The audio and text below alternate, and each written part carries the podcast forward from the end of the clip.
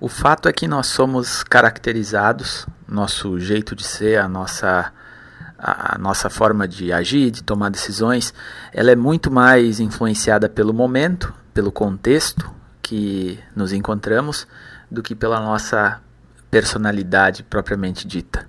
Isso é um fato da psicologia que é, vale ser explorado porque afeta, ou se a gente permitir, né, pode afetar muito o nosso jeito de nos entender e entender as outras pessoas.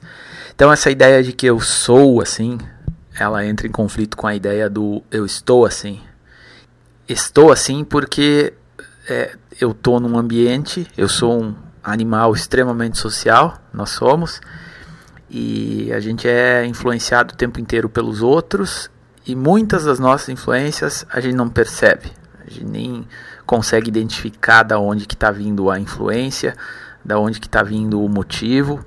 O que a gente faz é criar uma explicação racional para para algo que na verdade a gente não compreende muitas vezes. E o mais triste é que a gente cria explicações racionais para se justificar aos outros, né? Preocupado com o que os outros vão pensar, com o que os outros vão dizer.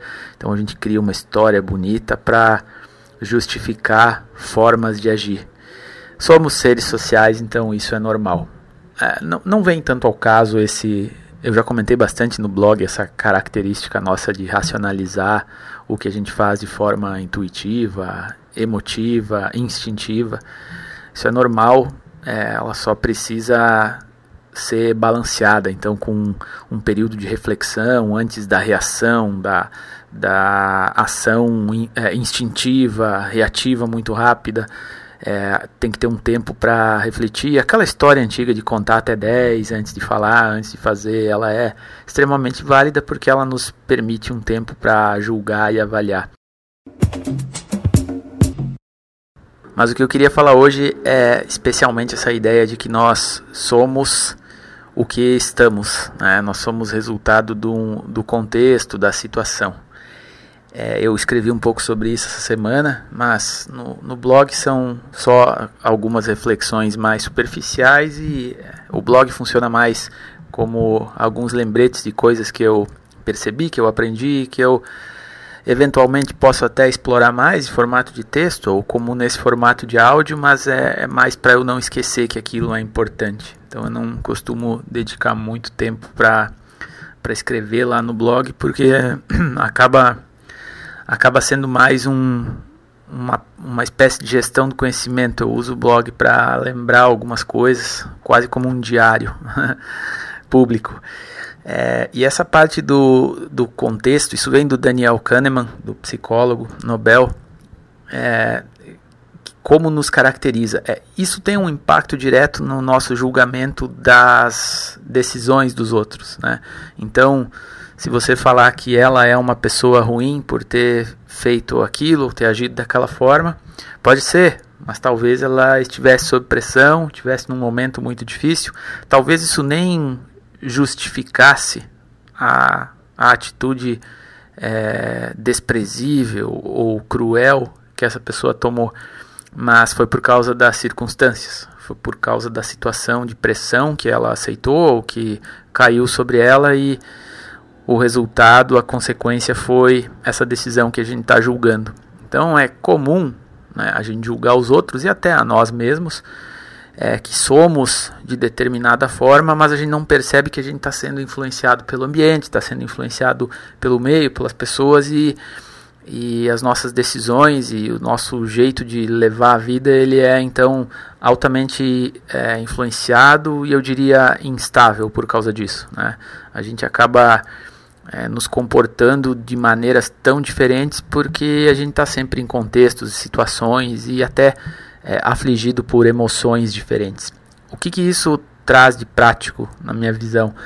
É, a ideia de empatia ela pode, ser, ela pode ser revista com base nisso. Então, a ideia geral de empatia é tem que se colocar no lugar dos outros, tem que pensar se você gostaria que alguém fizesse contigo, o que você vai fazer. Isso que a gente ouve desde criança e que é muito válido. Mas a ideia de empatia ela pode ser aprofundada se a gente usar esse frame aqui do de como somos influenciados pelo contexto. Ela pode ser aprofundada é, para entender por que, que aquela pessoa agiu ou tomou a decisão daquela maneira. Então, como no exemplo anterior, antes de qualquer julgamento, como eu falei no início, contar até 10, não ser instintivo, emocional, é, quem sabe utilizar essa pergunta. Já pensou conseguir criar um hábito? Eu escrevi sobre hábitos também essa semana, mas conseguir ter um hábito de toda vez que for fazer um julgamento mais sério, de alguma situação mais crítica, contar até 10 e, e fazer essa pergunta, né? Em, em que circunstâncias, em que condições essa pessoa estava para agir dessa forma? Seria perfeito, porque é, talvez imediatamente a gente já começasse a identificar a situação em que ela estava, e aí sim entra o, o estado da arte da empatia. Se eu estivesse nas mesmas condições de temperatura e pressão que essa pessoa estava quando fez aquilo, será que eu teria agido de outra forma? Será que, se eu for bem sincero, eu não teria sido ainda mais agressivo, ainda mais radical no meu jeito de agir? Não se sabe, né? Isso é um universo paralelo. Às vezes esses jogos de EC fosse assim, já pensou se eles não são muito, eles são meio contraprodutivos, contraproducentes, mas em muitas situações eles nos ajudam a ter perspectiva sobre situações. Eu sei que é fácil falar, eu queria que isso fosse mais é, que isso fosse mais profundo também no meu dia a dia, no meu jeito de ser. Não só para eu ser uma pessoa boa que eu quero, mas também para ser uma pessoa mais justa, um profissional é, mais coerente, mais honesto e melhor. E para isso, tem um tema que eu venho é, estudando bastante ultimamente, e não é só porque é hype, porque todo mundo fala, que é a inteligência artificial, mas eu não sei porque há, há algum tempo é algo que me chama muito a atenção. Eu não, não sou supersticioso ou, ou imagino que exista algo por trás de das coisas em geral, mas eu quase chego a cair num misticismo de não entender por que, que esse, esse tema e essa mecânica de como funciona a inteligência artificial, o aprendizado das máquinas, por que, que isso tem me, me encantado tanto e atraído tanto a minha curiosidade. E aí eu faço uma relação para concluir a ideia. É, o básico da inteligência artificial é a automação. Talvez a automação foi um, foi uma, um predecessor do que está virando a inteligência artificial hoje. É, a ideia de automatizar algumas coisas, ela pode nos ajudar nessa questão de quando estamos no sentido de determinar, estamos nos sentindo de determinada forma, não é porque nós somos dessa forma, a gente está nesse momento. Então isso vai passar ou não. Então eu posso automatizar algumas coisas. Então, por exemplo, algo que acontece comigo de vez em quando. É tanta coisa para fazer, tanta coisa que você quer fazer e aí você trava. E aí você não sabe por onde começar. Se você for na intuição ou no instinto, é grande a chance de você continuar algumas horas ainda travado, reagindo, talvez num estado emocional nervoso, um pouco ansioso e culpando a si mesmo por estar tá no meio daquela situação de bagunça e desordem e não não tá conseguindo render o quanto poderia, uma situação de trabalho, digamos. É, que tal se a gente automatizasse uma um, uma forma de agir quando isso acontece? Então, imaginando até na linguagem da computação, é, toda vez que eu estou perdido, não sei por onde começar, eu vou fazer tal coisa. É, então, criar regras simples, isso não é só computação, isso a psicologia já mostrou também. Se tu conseguir criar regras simples para momentos delicados do teu dia a dia, é, você vai ter um ganho muito maior do que se você for intuitivo toda vez é, agir de uma forma diferente. Então imagina que uma vez por semana acontece de você estar tá num momento onde você está com muitas tarefas, não se planejou direito, não sabe exatamente o que fazer, está sentindo o tempo passando, não está não tá rendendo, não está evoluindo. E cada vez que isso acontecer, e lembramos, isso acontece, digamos, toda semana. Então você vai ter aí 50 vezes por ano, pelo menos, situações em que isso vai acontecer. Quatro vezes ao mês você vai ter um dia ruim porque você estava desorganizado, estava perdido e não evoluiu. Seria interessante criar uma regra para isso. Então, toda vez que eu estou perdido, o que, que eu faço? Eu tenho uma que nem sempre eu lembro, e esse é o meu desafio. Eu queria saber como automatizar isso para que fosse é, mais ou menos como o exemplo que eu usei antes. Toda vez que alguém tomar uma, uma decisão ou agir de uma forma que eu reprove, eu queria poder parar 10 segundos e ter uma reflexão empática aí para tentar ver se a pessoa não agiu é, de uma forma que eu também agiria nas mesmas condições. É, então, voltando ao exemplo, como eu poderia automatizar para que toda vez que eu me sentir, como no caso, perdido nas minhas atividades, nas minhas tarefas, eu pudesse fazer algo para sair desse estado e colocar o, o trem no, nos trilhos novamente. É, tem um conceito que vem da, da gastronomia, que é a ideia de mise en place, um termo em francês, que seria algo como colocar as coisas em ordem.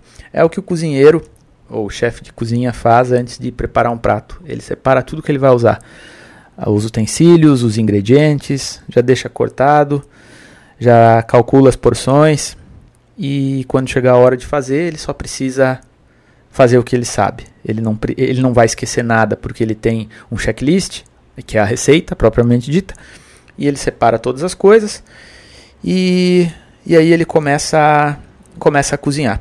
Então, é, isso é usado em gestão também, faz tempo que eu conheço essa, essa dica aí, só que ela é muitas vezes esquecida. Então, o meu desafio, e eu venho pensando bastante nisso, como automatizar algumas coisas para situações recorrentes. Me senti perdido, não sei por onde começar, mise en place, que é o que? É parar o que eu estou fazendo e listar o que eu preciso. Listar o que eu preciso fazer para para seguir adiante, para continuar trabalhando. Então, é, é isso, sabe, que eu queria que eu venho pensando bastante com essa ideia de é, começou com esse esse conceito de que nós somos resultado do, do contexto, então nós não somos assim, a gente está assim o assado durante vários momentos e como sair desse estado às vezes que a gente não quer ficar de uma forma automatizada, de uma forma que eu não precise toda vez encontrar uma forma de lidar com aquela situação. É um tema que eu vou continuar explorando eu estou usando ele mais no trabalho, mas eu acho que dá para pensar em automatizar algumas coisas da vida. Isso não é nenhuma novidade, tem um monte de gente que é, comenta isso e trabalha isso, mas eu, eu penso em criar uma forma pessoal, aí talvez eu possa replicá-la depois para ajudar outras pessoas, mas conforme o tempo passa, a gente começa a identificar o que, que é prioridade, aonde dedicar o nosso tempo e realmente incomoda perceber que a gente continua cometendo os mesmos erros, que não tem uma gestão do conhecimento adquirido ao longo da vida, que a gente comete as mesmas besteiras de 10, 20 anos atrás por falta de organização ou por falta de automatização. É, em breve eu, eu crio um relato aí de como a inteligência artificial entraria nesse tópico. É, a inteligência artificial não é a automatização, propriamente dita, mas a inteligência artificial é sim uma máquina que aprende e começa a tomar decisões, não porque você programou ela, mas porque você ensinou ela a aprender. E eu acho que, eu não tenho certeza, mas eu acho que é isso que me, me encanta. A relação entre a aprendizagem das máquinas e a aprendizagem das pessoas, que vem de reconhecer muitos padrões. Apesar das características diferentes de aprendizado, a máquina aprende com com dado, pessoas não tanto, pessoa aprende com erro, com reflexão, com com exemplos, com metáforas, com analogias, por quê? Porque a gente é muito emocional. A gente tem que ser tocado de alguma forma para para poder definir o que é prioridade, né? Na máquina você até consegue priorizar e definir ou ensinar ela o que é mais importante, eu acho, mas uma pessoa isso é mais difícil, né? É, tanto que tem aquela reflexão de que a gente não dedica tanto tempo quanto deveria para as nossas prioridades. A gente é muito bom em racionalmente falar o que é prioridade nossa, minha família, minha saúde, minha fé, mas aí tu olha para tua agenda, você vê que você não está dedicando tempo e esforço para o que é prioritário. Por quê? Por causa da falta de automação, da falta de organização. Essa é a minha tese, pelo menos. Eu vejo que a gente vai ter cada vez mais liberdade e mais tempo dedicado ao que importa, quanto mais a gente automatizar as coisas banais, as coisas pequenas. Eu poderia explorar esse tópico até altas horas da noite, mas eu fico por aqui. A intenção desses episódios não é serem muito longos, é mais uma reflexão para mim mesmo e para quem quiser acompanhar de temas que me chamaram a atenção na semana que passou. Vamos falando. Valeu. Thank you.